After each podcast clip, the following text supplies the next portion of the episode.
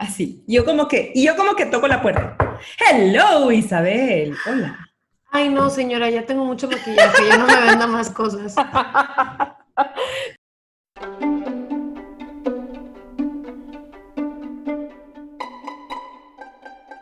Hola, yo soy Silvia Aguilar Seleni y vivo en El Paso, Texas.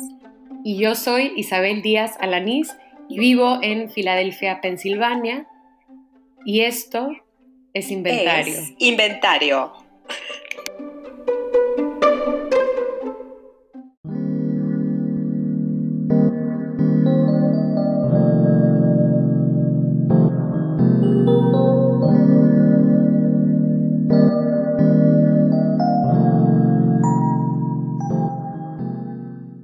¿Te acuerdas cuando ocurría eso?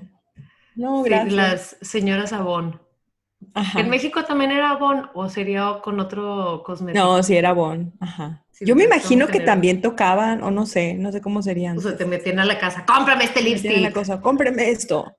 Bueno, yo no vengo a comprar, vengo a vender. Hola a todos, bienvenidos a un episodio bastante atropellado de nuestro inventario.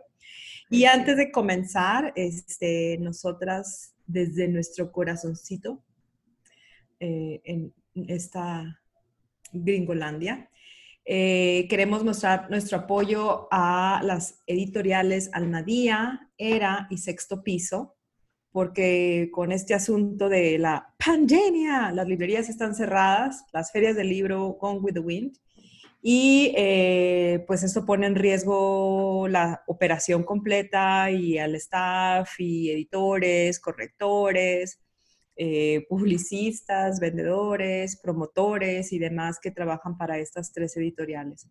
Eh, ellas están unidas, ellas, debería decir ellas si son editoriales.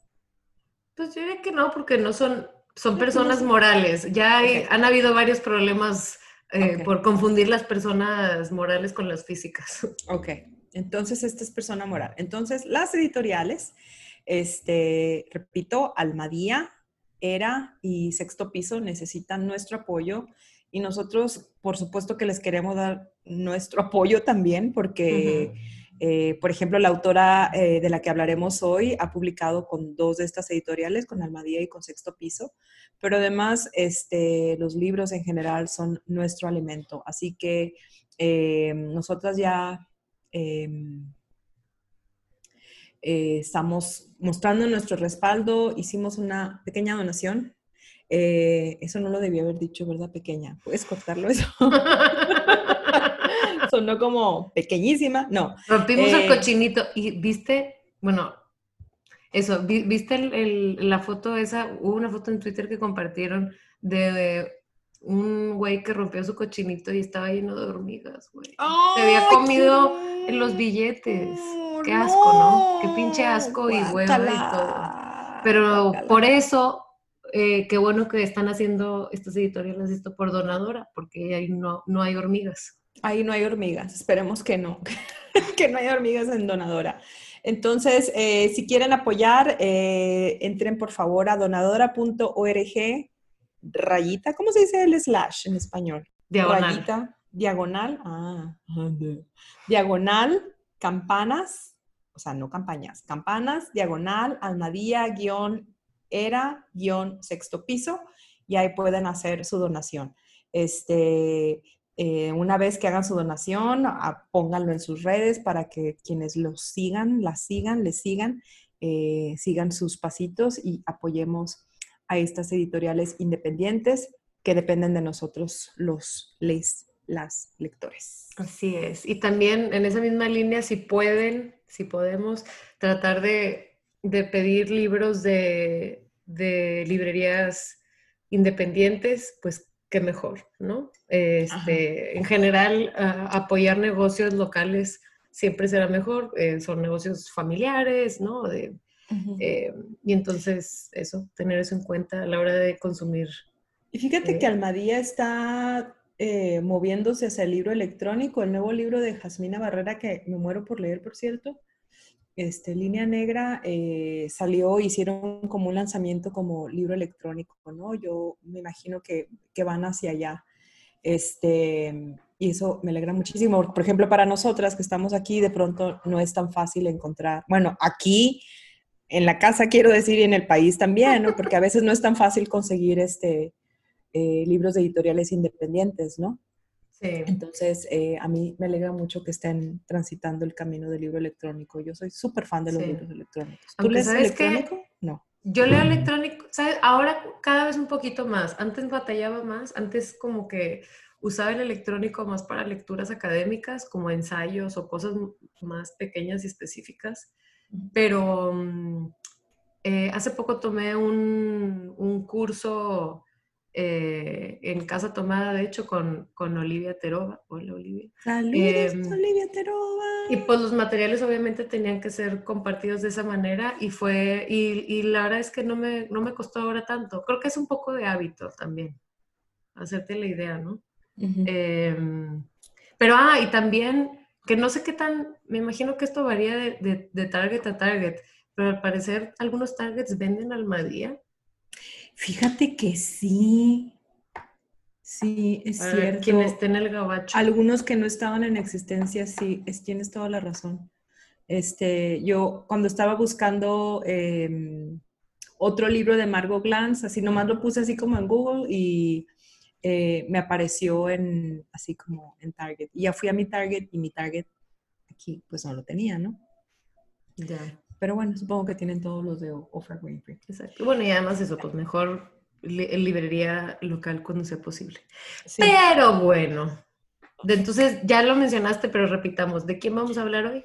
Hoy vamos a hablar de Margot Glantz. Estamos muy emocionadas porque ayer, ayer íbamos a grabar realmente eh, y en el, en el Inter hablamos, o sea, hablamos un poco de, de Margot y nos dimos cuenta así como, así como descubrimos el hilo negro que seguramente todos los lectores ya descubrieron hace años. Nosotras ayer descubrimos el hilo negro con, con Margot Glantz y creo que eh, estamos más que contentas, ¿no? De, de hablar de ella y de estos libros, porque nos resuenan muchas cosas como lectoras, también como, como creadoras, como mujeres, como miembros de una familia, ¿no? Entonces, ah, sí, porque ahora yo soy la hija de Isabel, ¿dónde saber? Eh, sí. Entonces, eh, vamos a hablar hoy de Margot Glantz, eh, vamos a hablar de tres libros, Las genealogías, yo también me acuerdo, y una novela que se llama El rastro. Así, Así es. que, bienvenidos otra vez a este podcast que está saliendo muy extraño y parece como ceviche de lo que hay, ¿no?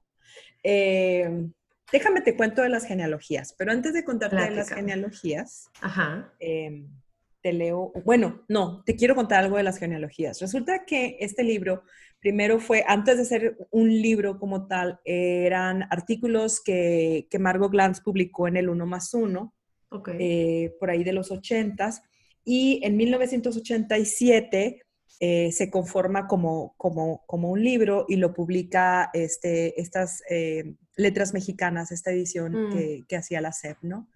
Esa fue la edición que yo leí hace un montón de años, que estaba en casa de mi mamá, y eh, ahora que estaba en la relectura, que es las genealogías, que tiene que, hablar, a- a- a- que tiene que ver con la familia, las conversaciones que tiene Margot con sus padres, este, me hizo pensar a mí cómo y por qué llegó ese libro a, a mi casa, ¿no? O sea, ¿quién, quién lo compró? Eh, ¿Quién fue quien primero lo leyó? O sea, yo, a mí, para mí todo me, me avienta mi mamá, ¿no? Pero ¿Tus me papás eran pregunto también. lectores? mi mamá especialmente, mi papá también, mi papá leía más historia, pero mi mamá era una gran lectora. Mm. Y este asunto de, de las familias y demás es algo que a mi mamá le apasionaba mucho, que es algo que a mí también me, me- me interesa. Y de pronto estaba pensando cuál habrá sido eh, el impacto ¿no? de, de- de esta lectura en mi mamá, que además es descendiente eh, de húngaro, austrohúngaros, ¿no? Y eh, algo, algo hermoso del libro es que yo creo que cualquier momento que lo toma uno, en cualquier momento de la vida, y vamos a volver a este tema de la relectura eh, em, de Italo Calvino, o sea, tiene un impacto en ti, ¿no? Entonces, este libro me gusta pensarlo así. Primero eran artículos que publicaba uno más uno, se unen, se convierten en esta edición que se publica en CEP, en la CEP. Y eh, hace se publica de nuevo en España, por ahí de los noventas, en otra editorial, creo que en Buenos Aires, más adelante. Hace una, después de que muere la, mamá de Margo, regresa al libro y hace una, una serie de anotaciones y acotaciones. Y este, esta edición de Alfaguara es de nuevo una edición corregida y aumentada, ¿no? Entonces, eh, yo creo que sería una hermosa tarea leerse todas las ediciones de las genealogías y ver eh, qué se ha ido incorporando, porque en todo caso a mí me parece que se han incorporado más, más anécdotas, ¿no? Sí, hacer la genealogía de las genealogías. De las genealogías, ¿no? Me parecería muy interesante. Y las genealogías básicamente es, eh, em, e, es muy lindo. El, primer texto es prendo la grabadora, ¿no? O sea, es Margot Glantz prende la grabadora y empieza a preguntarle a sus papás sobre, sobre sus familias, sobre su pasado, sobre llegar a México. Los papás son, eh, vienen de Rusia y llegan en 1900 y tantos aquí a, México, se instalan aquí y aquí hacen familia, tienen un restaurante. Entonces, eh, es hermoso porque están las preguntas, o bueno, a ratos uno infiere las preguntas, pero están las anécdotas y las conversaciones eh, del padre a la, hija o de la madre a la hija o de los tres. Y lo más hermoso además es que hay momentos en que se interrumpen padre y madre o se corrigen o se dicen, déjame terminar y tal. Y yo creo que no hay, no hay eh, fortuna más hermosa que recordar eso en la familia, ¿no? También es una, un poquito complicado cuando, no, yo no dije eso, eh", pero, pero aquí es muy lindo porque, porque entonces, eh, y es algo que más adelante en el libro dice Margot Glantz, como la memoria es colectiva, ¿no? O sea, la memoria viene a ser de todos, ¿no? Bueno, y que yo no sé, ¿en qué año dijiste que se publica por primera vez? En el 87. Claro, que para ese año, si bien recuerdo, creo que su padre ya ha muerto, su mamá tal vez va a morir un poco después, no, o tal vez murió un poco antes, y que, también, o sea, e, e, e, ese diálogo es con las voces que ya no están. Sí, exacto. en el 97 es cuando muere la mamá, y ah, es cuando hace esa, esa otra... Eh, un postscriptum, ¿no? lo agrega, hace un mm, postscriptum, ¿no? Entonces es curioso cómo es, es, cierto, ¿no? O sea, esta conversación en estas otras ediciones y en esta eh, versión corregida y aumentada, em, lo que se va incorporando sin el diálogo, ¿no? O sea, e, en, mm. estando en la, en la memoria. Se publica, por cierto, en 2010 en Buenos Aires, eh, sí, había dicho Buenos Aires, después de que su hermana Lili falleció. Entonces, mm. a mí me parece eso como, como muy interesante. O sea, es en sí mismo una genealogía, ¿no? El, libro, las genealogías. Y entonces quiero leerte varios cachitos que van a venir de aquí por acá. Em, voy a hacer pausa para, para, indicar los diferentes momentos, ¿no? Aquí es, eh, habla la mamá. Dice, mi vida fue muy interesante. La revolución me alcanzó en Kriov Roche. En 1915 estaba en la colonia, en 1916 y en 1917 en la ciudad de mi tío, aunque la revolución no llegó a los lugares pequeños. Allí llegaban los desertores, pero fue muy interesante la Primera Guerra Mundial. También iba de la colonia a la ciudad y por ese entonces, como todo estaba revuelto, llegaba mucha gente a nuestro pueblo, vagabundos. En las ciudades no había que comer, en las colonias agrícolas nunca faltaba la comida pertenecían a la inteligencia. Me adelanto un poquito. Mamá lava los platos en la cocina, luego viene y nos pide que pasemos a la mesa, está sirviendo el té. Vamos y allí mi papá prosigue entusiasmado. Antes me he pasado varios días pidiéndole que me cuente algo de su juventud y se niega. Todo le parece sin interés. De repente algo se ilumina de nuevo en su cabeza. Me adelanto otro poco. Sinoviev era cuñado de Trotsky, agrega mamá. Y luego el papá dice, yo tenía muchos diplomas y certificados de esa época con mi retrato, pero al pasar por el corredor polaco del Danzig, entré en el excusado del tren y rompí todos los papeles. No sé por qué. Tenía miedo y los rompí, y no nos quedó nada. Interrumpe Margo. No es cierto, digo triunfante. Yo tengo varios. Están todos rotos, hechos cachitos, como nuestra vida. Y ese, esa última línea no sabemos quién la dice, si el papá o, la mm. mamá, ¿no? Pero el libro se compone así, ¿no?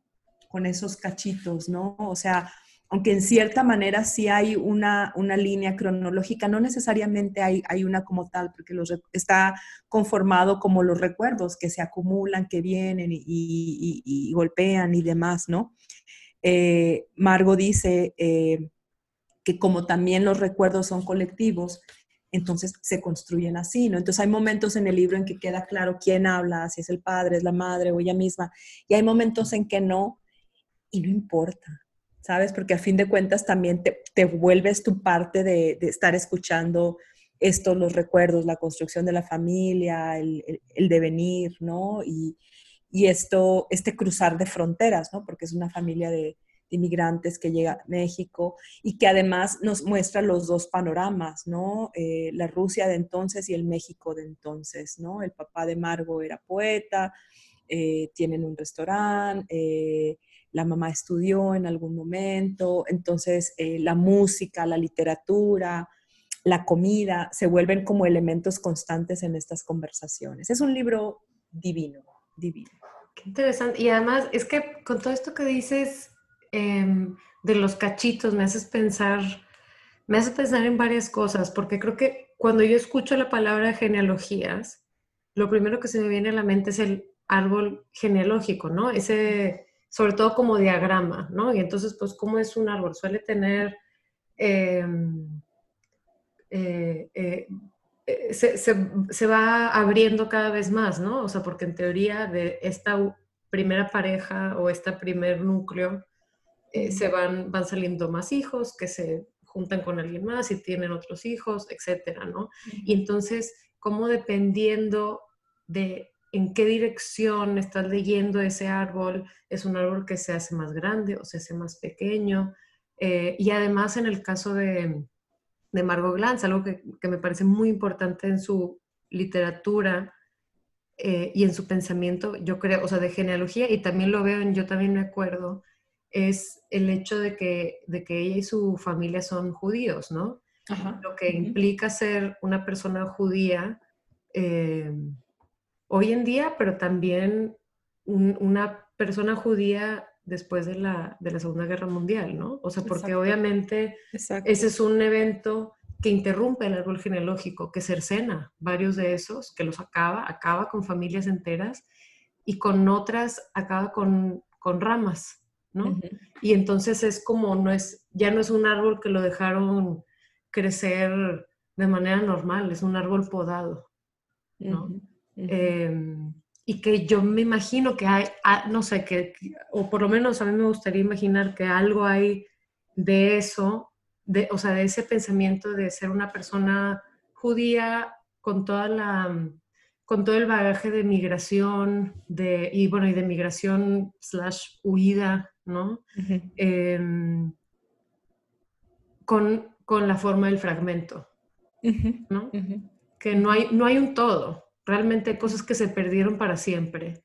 Y entonces lo, de la y a las que a veces se aluden y a veces no, pero uno asume que están y que existieron, ¿no? O sea, eh, sí, exacto. Y que, creo que además e, es algo que debería haber dicho también del libro. O sea, en el libro está, está formado por, por, por episodios, por, capítulos, algunos muy breves, algunos un poco más extensos, ¿no? Pero en general son breves, ¿no? Son como este momentito nada más, ¿no? No se extiende con muchísimo, o sea, no es largo aliento, son capítulos breves, se sienten así como ese momento en que conversamos ese ratito, no es como pasamos tres días hablando de esto, ¿no? O como, como puede uno, uno notar que, que, vienen de aquí, de allá, ¿no? Y bueno, al libro además se le unen fotografías que, que son hermosas, ¿no? O sea, porque además nos hablan también de una época, de una familia, de, de una cercanía además y de un jugueteo, porque hay, hay, hay unas, unas eh, fotografías que, que, te hablan de las dinámicas de, de la familia, ¿no? Ay, ah, era muy divertido, me parece, sí. Sí. Mira, qué interesante. Sí, bueno, es que yo creo que eh, revisar siempre las fotografías de una familia es, es muy sugerente, ¿no? O sea, eh, dependiendo de, de cómo posan las personas, deciden o no a la cámara, de cómo se relacionan con las demás personas que estén en la fotografía.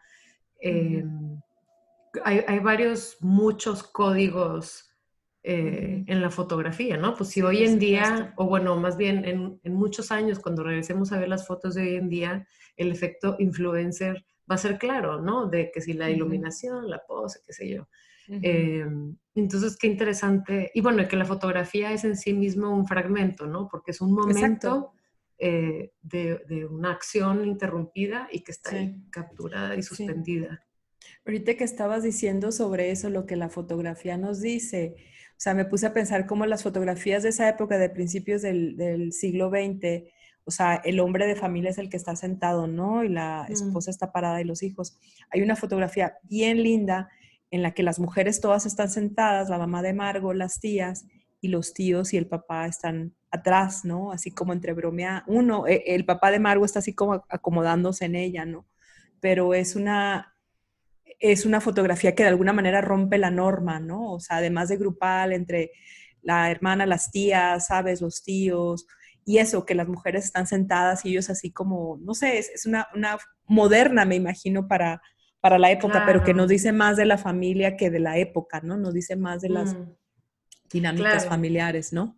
Qué interesante. Es que, sí, bueno, no sé si, digo, porque no sé, no, no, no, no soy tan conocedora de la evolución de los aparatos de, fotografía, pero sé que por lo menos en algún tiempo eh, tenías que quedarte quieto, ¿no? O sea, que parte de por qué las personas siempre están quietas es para que necesito, o sea, se tomaba un poco de tiempo en tomar la fotografía y por lo mismo había que estar así, ¿no? O sea, no era nada más por una cuestión de formalidad, aunque estoy segura que también tenía ese componente, ¿no? Entonces, claro, como tú bien dices, te, te da un vistazo y lo, y lo bonito es que es un poquito más directo tal vez, o se siente quizá más real. Em, pero mira, y bueno, y como ya estaba diciendo antes, o sea, esta idea como de lo fragmentario y esta idea como de regresarse a, al pasado de uno, pero también de otros, eh, y pasados emocionales y, y familiares y laborales, esa idea también está en Yo también me acuerdo. ¿no? Platícanos, platícanos. Eh, bueno, Yo también me acuerdo, es un libro que fue publicado por Sexto Piso en 2014 y la misma Margot Glantz va diciendo que es un libro que toma la... que es un, es un homenaje y está jugando con un libro de Josh Perec eh, que eh, se llama Me Acuerdo. ¿No? En francés sería eh, Je me souviens. Em, que, que, también está hecho de esa manera, ¿no? Con pequeños fragmentos. Y lo bonito de esto, que el hecho de que el libro de Margot Glantz sea eh, ese yo también, es un poco, pues, entrarle al ruedo, ¿no? Entrar a jugar y decir, yo también quiero tener no desde una posición, me parece, de autoridad o de querer meterse en un Yo quiero jugar también, ¿no? Exacto, exacto. Yo también, yo también quiero jugar a estas cosas. Y entonces son en su mayoría oraciones cortas, o sea, oraciones de, una, que ocupan una línea en la página em, y que van, se van concatenando de manera más o menos indirecta. O sea, me refiero a que, y que de hecho no me acuerdo si esto lo llegamos a mencionar cuando hablábamos de, de la eh, pelea de gallos, este, de María Fernanda Ampuero, eh, pero me, me, recordó de ese tipo de concatenación en la que hay una palabra, en, en, este caso en una, en una oración, en un fragmento, y en el siguiente a veces aparece otra vez esa palabra, pero reformulada. Ya, ok. Eh, y entonces se conecta y te da la sensación de que se podría construir un párrafo o se podría construir como una narración em, y al mismo tiempo no, como que son parte del mismo recuerdo y al mismo tiempo van en direcciones distintas, ¿no? O sea, como un poco como en las genealogías o, o, por lo que me imagino, es el mismo árbol pero va en diferentes direcciones. Recuérdame eso mismo porque ocurre algo muy parecido en el rastro también de Margot Glantz, pero, pero luego te, te cuento. Va.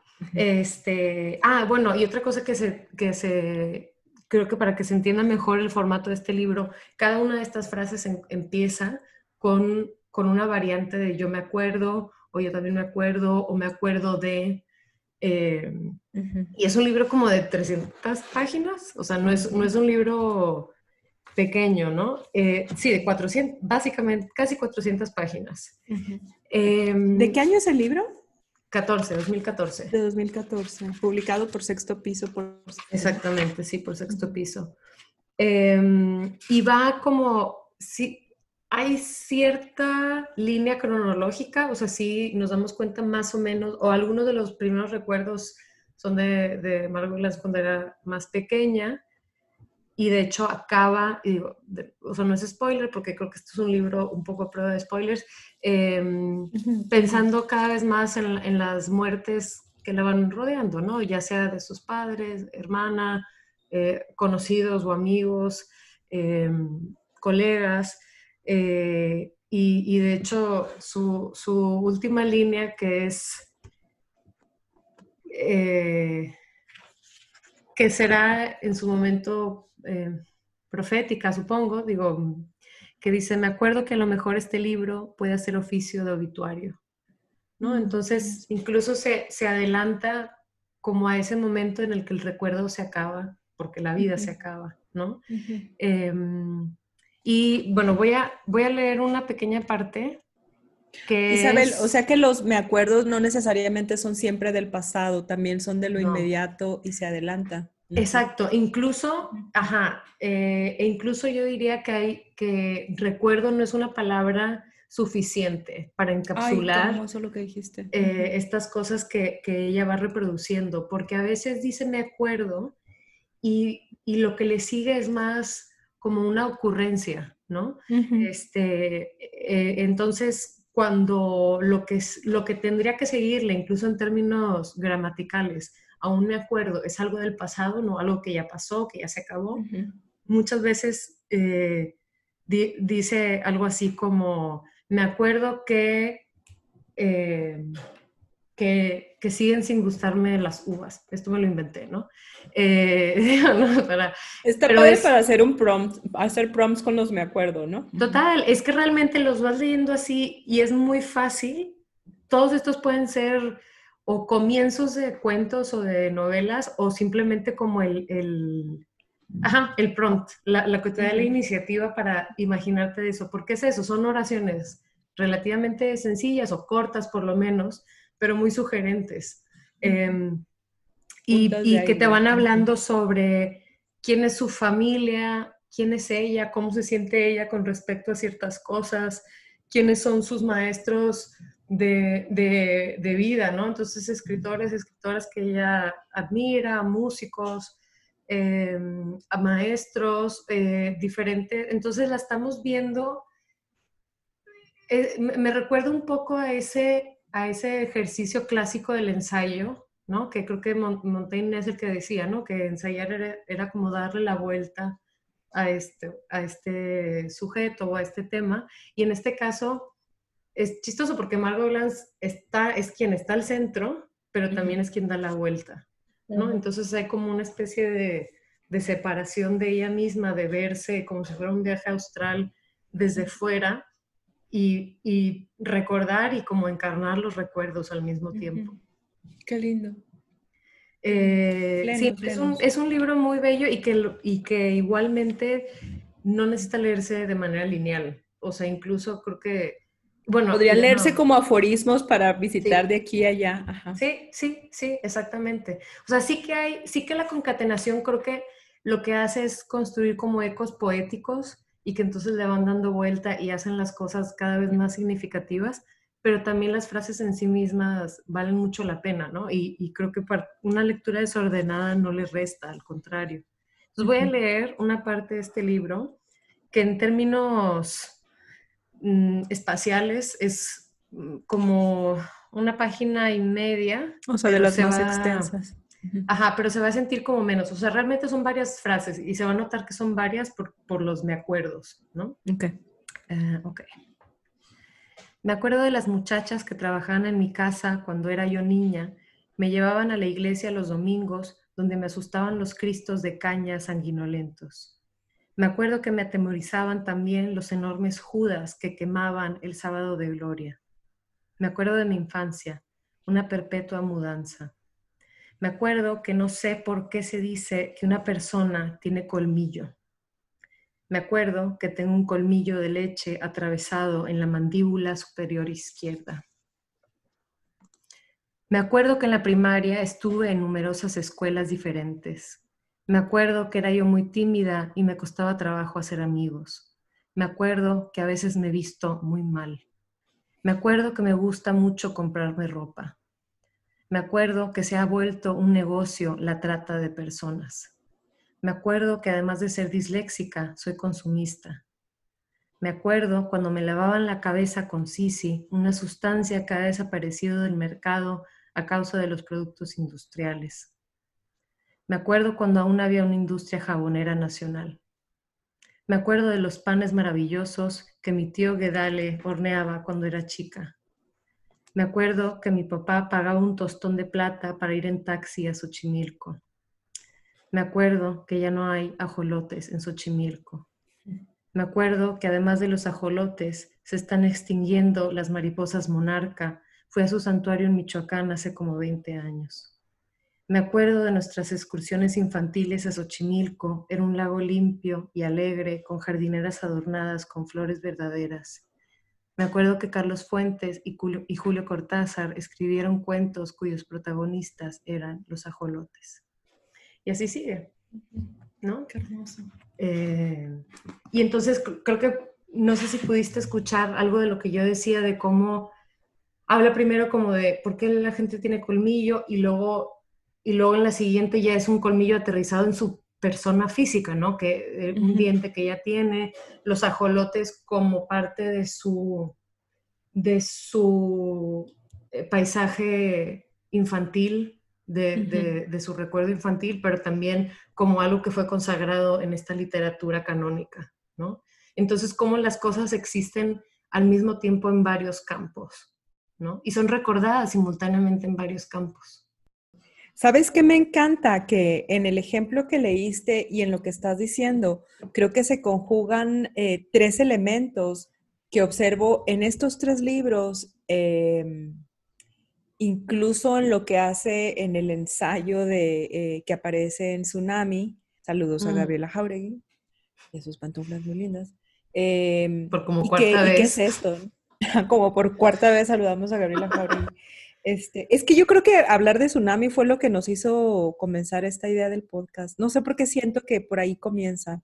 Yo creo que ese junto con el libro de Carmen María Machado son de las cosas que nos despertaron. Nos despertaron el diálogo. Eh, y bueno, iba estos tres elementos que, que, están ahí y en lo que dices, ¿no? Uno es el asunto del recuerdo. Dijiste hace rato algo que hasta lo super escribí sobre allí más, ¿no? Que recuerdo no es una palabra suficiente para Margo, ¿no? Porque, porque toca muchísimos asuntos, ¿no? Lo personal, la infancia, ¿no? Eh, luego además lo literario o la tradición, ¿no? O sea, sus, lo que ella lee, ¿no? Eh, lo que ha influenciado de alguna manera, ¿no? Entonces está lo familiar. Le voy a decir la tradición, pero no es necesariamente la tradición literaria, ¿no? Sino el mundo cultural. Artístico y literario, ¿no? Y este, un tercer punto es cómo se siente como pedazos de conversación, ¿no? Como piezas de, un gran rompecabezas, ¿no?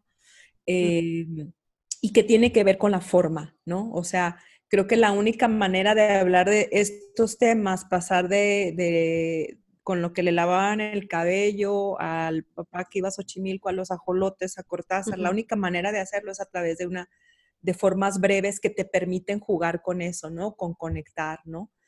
Y em, algo que pienso ahora eh, es cómo está el, fluir de la conciencia también, ¿no? Mm. o sea, como, como un hilo va yendo de aquí para allá, de aquí para allá, eh, y cómo no repite, sino reitera, ¿no? O revisita lo que decías ahorita con lo del colmillo, se vuelve algo más, ¿no? Y algo muy parecido a esto de lo que ya hablamos de las genealogías y em, yo también me acuerdo, eh, ocurre en el rastro y es interesante porque aquí en el rastro es una novela, ¿no? O sea, tenemos como claro que pertenecen a no ficción estos dos libros primeros de los que hablamos, pero el rastro es una novela, es un ejercicio de ficción. Y sin embargo, eh, están estos vasos comunicantes, estos tres elementos, ¿no? O sea, lo personal, en este caso del personaje, el formar parte de un contexto cultural, social, artístico y la forma, ¿no? Eh, te cuento un poquito más del rastro. Que me quedaste viendo como, a ver, dime. Es como, Eh, ok, tell me more.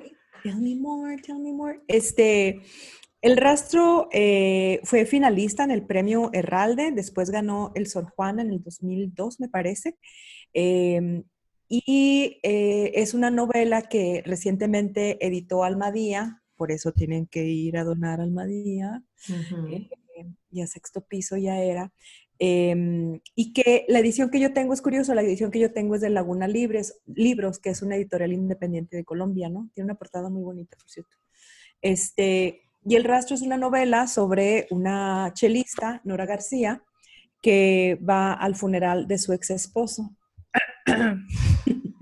Entonces, él era músico, pianista, y entonces en ese momento de estar en, el funeral, en el ejercicio de doler, ¿no? La muerte de alguien, están los recuerdos eh, de la vida en pareja, de las conversaciones, pero también los recuerdos que no necesariamente per- pertenecen a la pareja, pero sí a la, a la conversación entre ellos, ¿no? O a la vida entre ellos, ¿no?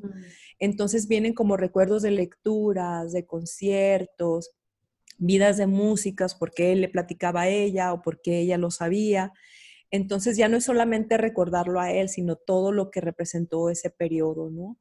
Y eh, a diferencia de estos otros dos libros, aquí no, la, forma no es breve, o sea, son párrafos larguísimos. O sea, esta, esta novela me estaba pensando, es como un concierto, así con pequeñas como pausas y momentos, pero es un concierto larguísimo, ¿no? Y entonces tenemos esta voz narrativa que se llama Nora García, la, la, la narradora, que está así como, como directora de orquesta, decidiendo en qué momento entra qué, qué, instrumento musical, ¿no? Entonces, a ratos un instrumento musical habla del duelo, del funeral, ¿no? De lo uh -huh. que se ve, de la gente, de las flores, del piano, del cuerpo de él, y a ratos llama a otro instrumento que va a hablar de la música que escuchaban juntos, de algún concierto o de la ropa de alguien que está ahí, y luego de pronto el instrumento nos habla de los personajes de una novela rusa y demás, ¿no? Eh, al centro de la novela está el corazón, o sea, literal, el corazón, ¿no? Porque se habla de eh, que él murió del corazón, ¿no? Ajá. Y esta idea de corazón, un poco como la de colmillo que tú decías, se repite a lo largo de la novela o se reitera a lo largo de la novela, a veces con la misma frase, pero, pero también como que va creciendo, va tomando otra dimensión y otro significado, ¿no? Este, mm. Es una novela corta, pero se siente mucho más extensa y a mí me parece que es por eso, por la, la forma que, que, eligió aquí, que es así como, como de vertiente de palabras, ¿no? Aquí está muchísimo más el fluir de la conciencia que ocurren, yo también me acuerdo, no necesariamente uh -huh. en las genealogías, ¿no? Pero aquí uh -huh. es así como el fluir de la conciencia. Y yo quisiera leer este, un, un cachito. Eh, y de nuevo, esta es Nora la que está hablando y está en el, en el funeral. No quiero, no quiero que nadie se dé cuenta de que lloro, que María no se dé cuenta de que lloro. Quisiera beberme mis lágrimas, hacerlas regresar de donde partieron. Quisiera no comportarme como una mujer, una vulgar mujer a quien su corazón traiciona. La sangre se ha inflamado y de su combustión han brotado vapores que asoman por los ojos, pero no, no lo soportaría, no, no puedo soportarlo. Ya me he secado de tanto llorar. Pero no, no exageremos, en verdad tampoco me importa, nada me importa ya, nada, ni mis sollozos entrecortados, ni mi respiración jadeante, ni el cuerpo y el bigote ralo y duro, engominado, de Juan. Juan es el ex esposo. Mm. Ni la quijada sostenida por un pañuelo negro que resalta el color oliváceo de su rostro, ni los hermosos vestidos bien cortados en el taller de un famoso diseñador, ni que el alfiletero sea de terciopelo rojo y tenga forma de corazón, ni que el corazón, el suyo, haya dejado de latir, ni las 100 pulsaciones reglamentarias por minuto, ni el relato, ni que el corazón sea solamente un músculo, el centro de la vida, si se ingieren durante un largo periodo de tiempo constantes dosis bajas de aspirina para niños, se reducen en un 44% los infartos al miocardio. Me gustaría morir así durante la noche de un silencioso infarto al miocardio. Tampoco me interesa conversar con mi amiga, la mandona, gruesa como un campesino, o quizá mejor gruesa como un carnicero, de pie entre las señoras elegantes que han venido como yo y María al entierro. Y pienso que la juventud es un divino tesoro y tarareo el tango ese que la mujer lleva en que la mujer lleva unos zorros y unos zapatos desteñidos y un traje que fue marrón y cuando era joven y bella recitaba a dueto con su novio los versos de Rubén, hablo de Rubén Darío, espero que se entienda. Em, creo que se siente, ¿no? Ese como, como, como va incrementando. Y algo que, bueno, en la lectura se pierde es que están paréntesis, ¿no? Y a veces paréntesis dentro de paréntesis, ¿no? Mm. Entonces estamos en el funeral, estamos también en la cabeza de Nora García y estamos en la vida entera, aunque la vida entera no se nos presente cronológicamente o no se nos den eh, por qué se separaron o, cuando se casaron. Realmente son detalles que, poco importan. Lo que importa es lo que, lo que está detonando este, este funeral, ¿no? Y lo que detona el funeral es de nuevo lo que me regreso a tu frase, a que el recuerdo no es palabra suficiente, ¿no? O sea, mm. eh, hacer este ejercicio de rememoración no es suficiente para, hablar de la vida como, como un todo, ¿no? Como una experiencia. Y me, hiciste pensar en, en, Virginia Woolf, que, en, yo también me acuerdo aparece como una de las influencias, ¿no? Una de las lecturas que Margot Glantz eh, toma y retoma. Eh, y me parece, tú sabrás esto mejor que yo, que es en Mrs. Dalloway, que hay este momento de flujo de conciencia que está surciendo una media y mientras tanto está pensando en, o sea, en un montón de cosas, pero que en tiempo real es, poquito, ¿no? El tiempo real es poquito, pero el tiempo de la imaginación y de la narración es muchísimo más largo. Sí. sí, y además va, viene, traza, ¿sabes? Regresa al recuerdo, o sea, y o sea, de pronto puede ser un poco abrumador el libro porque hay muchas fuentes, ¿no? O sea, de nuevo, lo que te decía, que está la tradición literaria, ¿no? Los libros que estaban leyendo, los personajes, los compositores, ¿no? Hice un ejercicio de ponerme a oír un compositor, a, Glenn Gold, que, que se menciona, eh, y, es, o sea, fue increíble, ¿no? Porque además lo que hice fue leer en voz alta, porque dije yo, aquí está pasando algo en forma, ¿no? O sea, me puse así como, aquí está pasando algo. Y es eso, o sea, la novela es, es, es, un concierto que requiere esos, esos como altibajos, esos diferentes movimientos, a fin de cuentas, que hay en, en una pieza musical, en una ópera, en una cantata. Ay, no sé nada de lo que estoy inventando casi todo aquí. No, pero tú te escuchas como que sí sabes. Ay, sí, yo me siento total. Eh, pero, pero creo que, que podríamos decir entonces que, que lo que hace, una de las cosas que hace Margot Glantz es esta reescritura del recuerdo. O sea, la escritura del recuerdo es la reescritura del recuerdo, ¿no? Sí. Algo así. Y bueno, y que eso también va, una reescritura del recuerdo y una relectura del recuerdo también, ¿no? Ella, en, por lo menos en yo también me acuerdo, hace muy, bueno, y tú lo mencionaste también, tú mencionaste la, palabra lectura cuando estabas hablando de las genealogías y, la noté por aquí, pero ella, en yo también me acuerdo, en, en diferentes momentos dice como ella ya no, que ahora ya está más inclinada a leer o que algo que disfruta más son los finales felices, o, o por lo menos no le gusta leer finales infelices y que hay ciertas lecturas que, que, ya no puede hacer. Entonces creo que dice por ahí como, es que ya, ya no puedo volver a leer el suicidio de Emma Bovary. O sea, porque son como, me imagino, ¿no? O sea, como, como estas cosas que están tan presentes, ¿no? Porque una de las cosas que, que creo que se dicen de manera como casual, tal vez del, del dolor o de las experiencias dolorosas, es que que realmente no es que dejen de doler o no es que la superes, sino que el tiempo pasa y, y, se queda en un lugar un poco más lejano, ¿no? Entonces, el, el, hecho de que se vuelva un recuerdo es como si tuviera una capa protectora que te permite verlo sin desmoronarte, pero quizá hay ciertas cosas para, para, las que no existe suficiente distancia, ¿no? Que es como no puedo volver a estar ahí porque no, no puedo recordar porque voy a estar ahí otra vez, ¿no?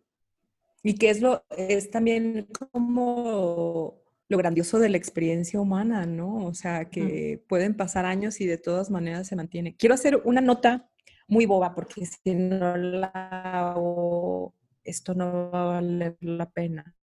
Siempre que alguien dice el tiempo pasa, ahorita dijiste el tiempo pasa, y siempre mi mente dice, y yo me acuerdo de ti, que es una canción de los tigres, claro, no soy pésima para el castellano, pero, pero me, me, pareció muy gracioso que mi cerebro hizo eso, ¿no? O sea, o sea al decir el tiempo pasa, pensé en, en esta canción que a fin de cuentas tiene que ver con un recuerdo, ¿no? Claro. Y mm, eh, no sé, bueno, a mí me, eh, me emocionó mucho la novela, me abrumó bien, te, te, te, permite, te da también las herramientas del mismo libro para que vayas siguiendo, ¿no? Habla de dos compositores y, te habla de las diferencias entre ellos, a pesar de que hicieron más o menos lo mismo, mientras uno prefería tocar en grandes lugares, el otro prefería tocar en lugares pequeños o en graneros y demás. Y entonces eso, eh, cuando habla ella de eso, Nora García de eso, dice que el esposo prefería uno y ella al otro, y te das cuenta cómo ahí el, el, como la, el dilema de la relación, las diferencias entre ellos, ¿no? Entonces, es, es como decir, o sea, Baco, Beethoven, fútbol americano o soccer, ¿no? Así como cómo se van construyendo esos, eh, ¿qué serán? Edificios, ¿no? Que nos separan a los unos de los otros, ¿no? Los, no que eso defina la diferencia o, o, determine una relación, ¿no? Pero las individualidades, a eso es lo que quiero decir, ¿no? Claro, no, y, y que, y creo que, que es, esa noción como de edificios también habla de cómo los, bueno, poniendo en, otras palabras lo que creo que acabas de decir, cómo los recuerdos nos van eh, haciendo quienes somos, en el sentido que ninguna de estas personas obviamente conoció a Bach o a Beethoven, ¿no? O sea, no es que tuvieras una relación con ellos, sino eso es un material, ¿no? Que consumiste, que escuchaste, que lo que sea, y que se acomoda dentro de ti de alguna manera. Y aunque sea el mismo material, se acomoda en diferentes lados de tu interior. Ajá. Ajá el polvo de estrellas del que se habla, ¿no? Somos polvo de estrellas. Sí. Yo te tenía que recordar algo y ya se me olvidó que te tenía que No, lo dije, lo dije, que era ah, eso sobre lo, de las palabras a las que se regresa, o sea, esta idea de la palabra corazón o latín mm, eh, vuelve y, cada, o que la vida es una herida, son frases con las que, que, se repiten y se reiteran a lo largo del texto, pero cada vez tiene otro, otro sentido, otra profundidad. A veces sí es el mismo, pero, pero no se siente igual, ¿no? Sí. Este, sí.